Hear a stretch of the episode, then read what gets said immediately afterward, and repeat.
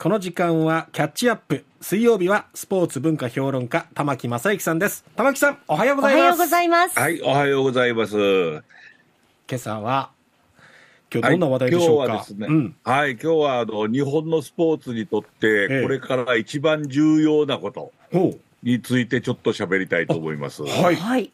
なんだと思います？え今、日本のスポーツが抱えている大問題。札幌オリンピックどうするかとかですか？ああ、それ近いんですけどね。ええ近いんですけど、要するにお金です。あー、お金。あの、札幌オリンピックを呼ぶのも、要するにオリンピックを呼んだら国の予算が取れるというんでね、ええやるわけですよ。うんうん。うんですから、そのお金をどうしてんのかなって思ったら、今、スポーツ庁の予算が、はい。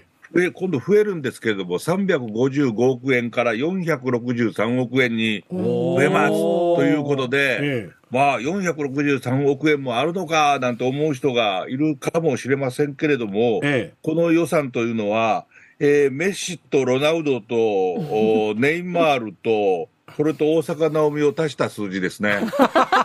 え年俸で並んじゃうんだ。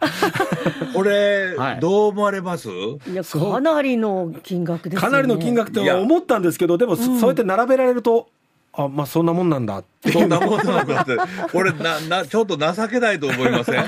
選手要するにが年俸に並ぶからね。世界中でこれだけのお金が動いているスポーツ界で、ええ。日本はなぜお金が動かないのか、うん。うんというところがだ最大の問題なんですけれどもね、え。今、あの世界で流行、流行というよりも、最近すごくあの、まあ、盛んになっているのがスポーツベッティングですね要するにスポーツに対する賭けですあ。ね。はい。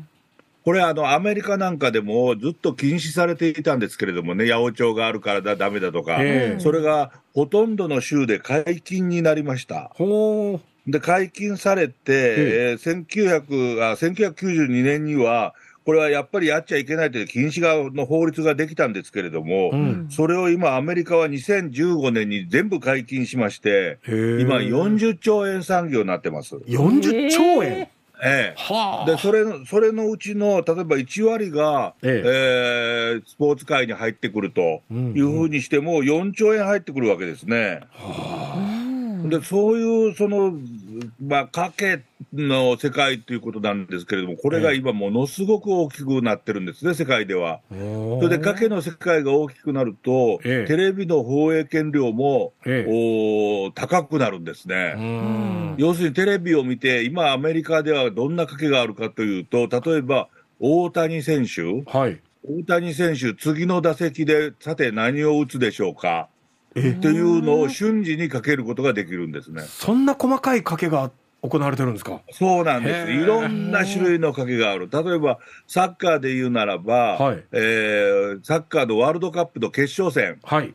これいろんな国で賭けの対象にしているんですけれども、えこれ1試合しかないですよねえ。うん。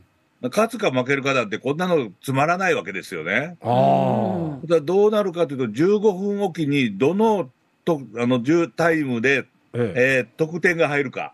はあ。それからどのどのタイムで何人の選手交代が行われるか。ええそんなこと何でそれをも賭けにするんです全ね。部当てるとなると、ええ前半15分が3組あって、後半3組あって、ええそれからあー延長の、えー前半と後半があって、PK 戦があるわけですね。ええ。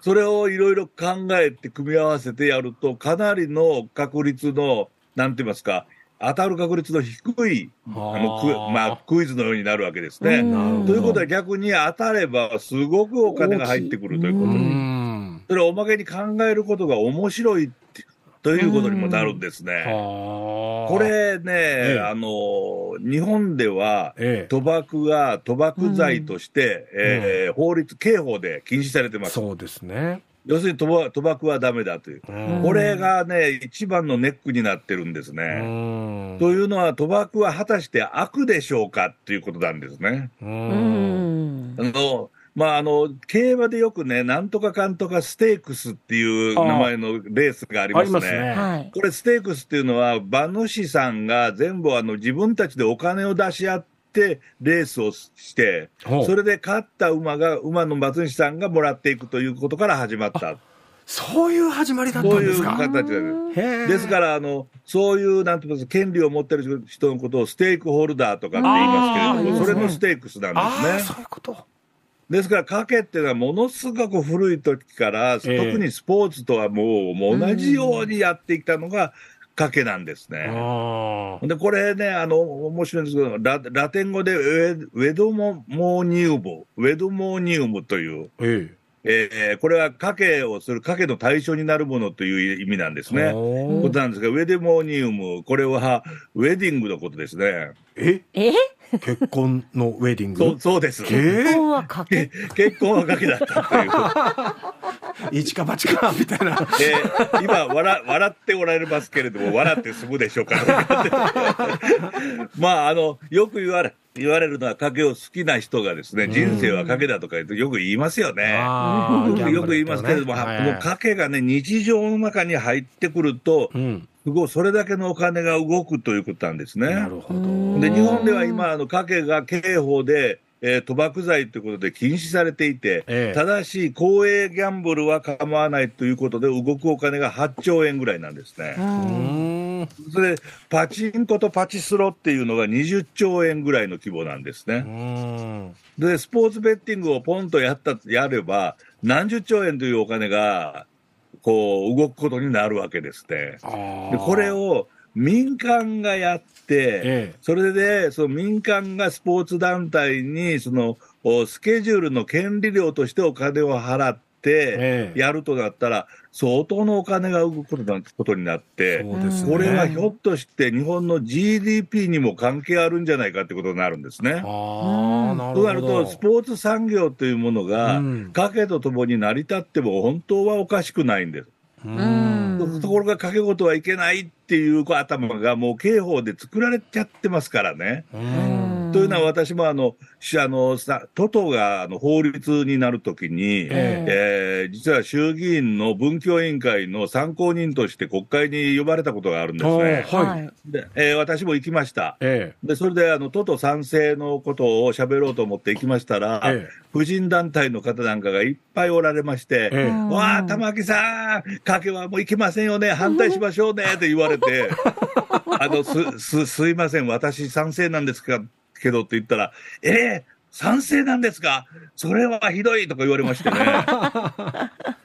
これ、あの、か賭けに対するものすごい、あの、先入観だと思うんですね。マイナスイメージを持ってる方が、ねやっぱりそれではいいらっしゃるんですね国を。滅ぼすええ人がいますから。確かに、ええ確かに賭けをすることによって、賭けであの財産をなくしたとかうんね、いろんなこと言われることがあるんですけれども、うんそういう人に対する、その、なんていうんですか、あの、手うん当をするために、例えばイギリスなんかでは、ええ賭けを1972年に全部解禁したんですね。うんイギリスは、あの、それこそ王室で生まれてくるの子供が男の子が女の子がで、か 賭けの対象になってるわけですよ。へそんなことまで賭けにするわけですへねー。ところが、その賭けのブックメーカーっていうのがありまして、賭け屋さんですね。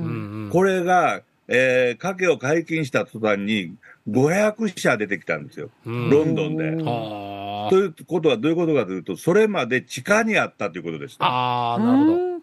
で、その500社あったのが、今では5つか6つに減ってるんですうね。ん。なぜかっていうと、それは全良い良い賭け屋さんしか残らないんですよ。うん。そういうことか。要す要するにそこで500社もあったうん、何かアンダーグラウンドの、お賭けをやっているところが、こうこういうふうにして淘汰されるわけですうね。ん。で、日本では今、アンダーグラウンドであるかないかは私は知りませんけれども、うん。よくそういう噂もあるわけですよ。うん。それはひょっとして刑法で禁止されているからじゃないかと。なるほで、ど。これをオープンにして、うん。全部公平にして、うん。日本でもスポーツを賭けにするスポーツベッティングがな、な、ナチュラルにと言いますか、うん。一般にやられるようになると、スポーツの予算っていうのは、ぐーんとこう、そうか。入るはずなんですね。健全な賭けならね。そ の使いこ道だとか、八百長につながらないとか、そうそうそう。ねそういうところをしっかり止めしせっかりやりますね。今はね、刑法で禁止している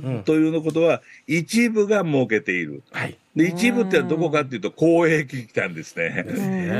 ね要するに国が設けてるけれども、うんその規模がすごく小さいと小さくして設けてる。うんこれは果たしていいことだろうかっていうのが、これからのテーマです。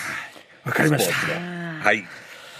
玉木さんありがとうございました。はい、りがとうございましたどうも失礼しました。キャッチアップ水曜日はスポーツ文化評論家玉木正之さんでした。